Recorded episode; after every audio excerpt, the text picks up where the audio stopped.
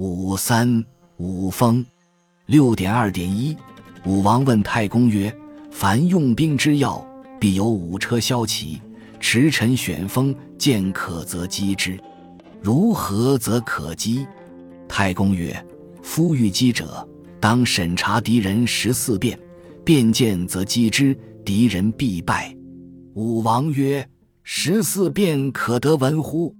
太公曰：“敌人心急可击，人马未时可击，天时不顺可击，地形未得可击，奔走可击，不借可击，疲劳可击，将离士卒可击，设长路可击，积水可击，不暇可击，阻难狭路可击，乱行可击，心不可击。”译文：武王问太公说：“凡用兵的关键。”一定要有威武的战车、骁勇的骑兵、驰骋阵前的精锐先锋队，看到有可乘之机就打击敌人。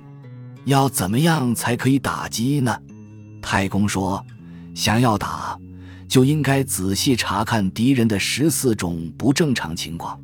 这些不正常情况一出现就打，敌人一定失败。”武王说：“这十四种不正常情况，我可以听一听吗？”太公说：“敌人刚刚集结的时候可以打，人还没有吃饭，马还没有喂料的时候可以打，气候条件对敌人不利可以打，敌方没有占据有利地形可以打，奔跑赶路时可以打，疏于戒备可以打，疲劳时可以打，将帅离开士兵时可以打，长途跋涉后可以打，渡河时可以打，忙乱不得空闲时可以打，过险阻狭路时可以打。”行列不整时可以打，军心惶恐时可以打。偏义，本篇讲述有利于我、不利于敌的十四种战机。